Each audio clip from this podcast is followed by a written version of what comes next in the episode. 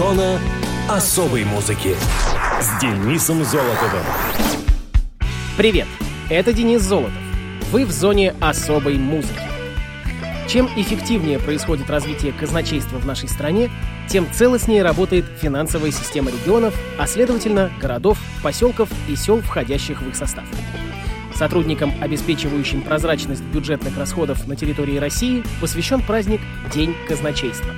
Отмечается он 8 декабря. История казначейства начала свое летоисчисление со времен русских княжеств Древней Руси.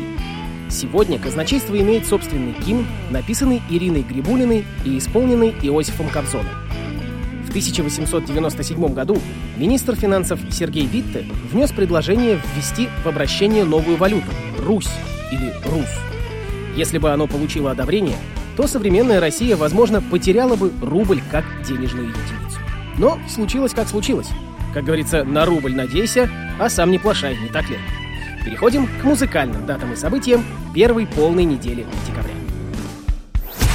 Мус-именинник. 6 декабря 1956 года родился Рэнди Роудс, американский гитарист-виртуоз, автор песен, известный как участник группы Оззи Осборн.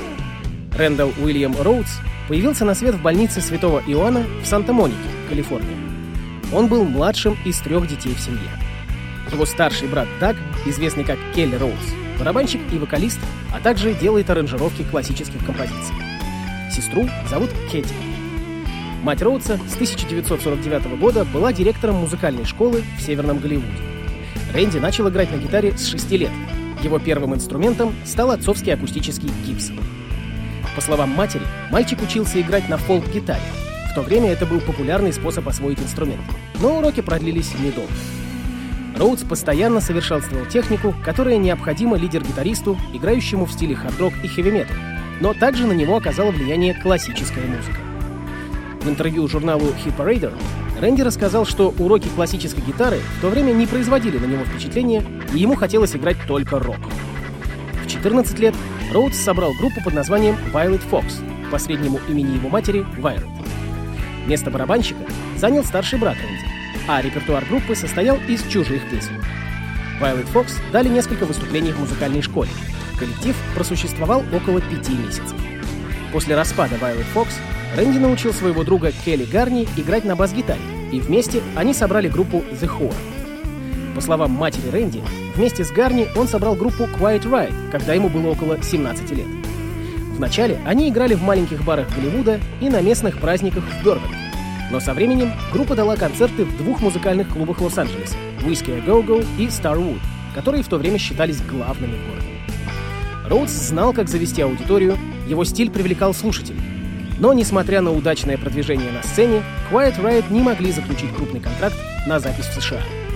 В итоге группе удалось подписать соглашение с японским лейблом Sony Music Entertainment Japan, и на нем вышли альбомы Quiet Riot и Quiet Riot 2. Гитарист признавал, что работа с учениками в школе его матери очень помогла ему расти как музыканту. По словам учеников, Рэнди был добр к ним, и когда группа Quiet Riot выступала в Голливуде, он помещал их имена в список приглашенных на концерт. В 1979 году вокалист Оззи Осборн искал музыкантов для новой группы. Дан Стран, будущем он стал басистом группы Slaughter, порекомендовал ему Рэнди.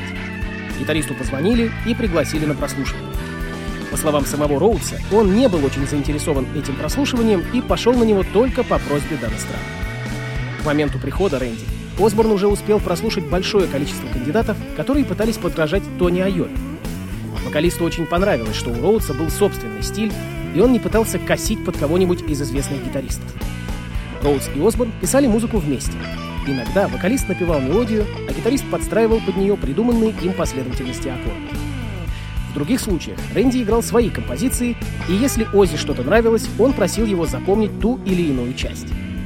Последний концерт Рэнди состоялся в четверг, 18 марта 1982 года в городе Ноксвилл. На следующий день он погиб при крушении частного самолета возле городка Лисбург во Флориде. Я об этом как-то рассказывал, не буду сильно углубляться в эту печальную историю. Рэнди Роудсу было 25 лет. Несмотря на то, что жизнь и музыкальная карьера Рэнди были недолгими, многие известные музыканты признают, что он оказал на них большое влияние. А в эфире Радио ВОЗ трек с альбома Оззи Осборна Diary of a Madman, который называется Over the Mountain.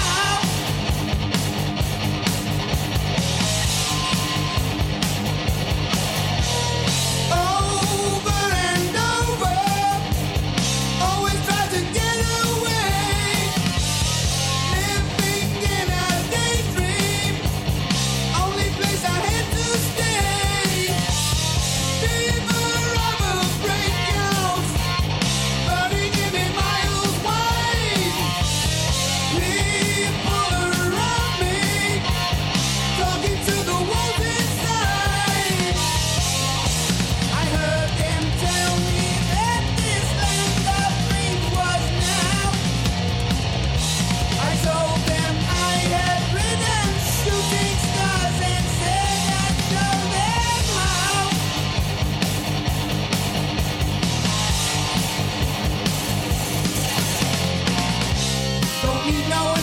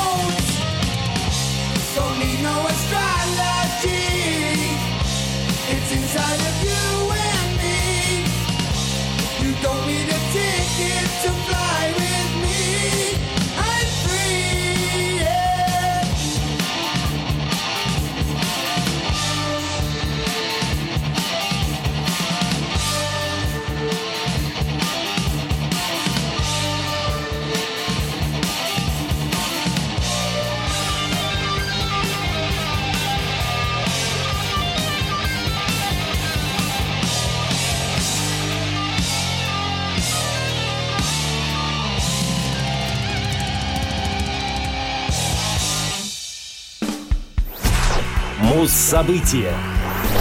7 декабря 1984 года Foreigner выпустили альбом Agent Provocateur. Agent Provocateur — пятый студийный альбом британско-американской хард-рок. Все песни диска посвящены шпиону, который видит жизнь как снаружи, так и изнутри. После записи своего ставшего очень удачным диска 1981 года «4» Музыканты три года не собирались в студии, но в октябре 83-го наконец приступили к записи нового релиза. На запись ушло в общей сложности 9 месяцев. Сочинение и предпродакшн этого диска начались в Нью-Йорке с продюсером Тревором Хортом. В конце концов, начались недопонимания. Конфликт возник во время рождественских праздников. Хорна больше беспокоило исполнение синглов, которые он продюсировал в Европе, чем запись Форена. В течение месяца велись поиски нового продюсера. Им стал Алекс Саткин. Он продюсировал альбомы таких известных исполнителей, как Джо Кокер, Боб Марли, Дюран Дюран, Топли Хэтс и других. Саткин помог возродить проект, когда он был на грани полного краха. На альбоме есть композиция, ставшая самой известной в истории группы «I Want to Know What Love Is», исполненный вместе со сводным хором Ассоциации госпел-хоров штата Нью-Джерси. Подобное исполнение говорит о духовной составляющей этой песни. Автором является гитарист коллектива Мик Джонс. Он вспоминал, что когда принес ее руководителю студии Atlantic Records, тот не мог сдержать слез после прослушивания. Однако вокалист Лу Грэм утверждает, что он также принимал участие в ее создании. Песня стала номером один почти во всех странах мира, потянув за собой вверх не самый сильный альбом. «I Want to Know What Love Is» стала одним из мировых лидеров по количеству кавер-версий. Диск можно отнести к направлению AOR — рок, ориентированный на взрослую аудиторию. Часто это грустные, полные ностальгии по прошлому песни. Самые тяжелые композиции по звучанию в альбоме — это Tooth and Nail и She's Too Tough. Agent Provocateur продавался хуже предыдущей. Однако I Want to Know What Love Is стал хитом номер один в США и Великобритании и оставался на первом месте две недели, а Американская ассоциация звукозаписывающих компаний и Британская ассоциация производителей фонограмм присвоили синглу платиновый статус. Успех песни повторили композиции That Was Yesterday и Reaction to Action. Ну а мы послушаем именно ее — Foreigner — I Want to Know What Love Is.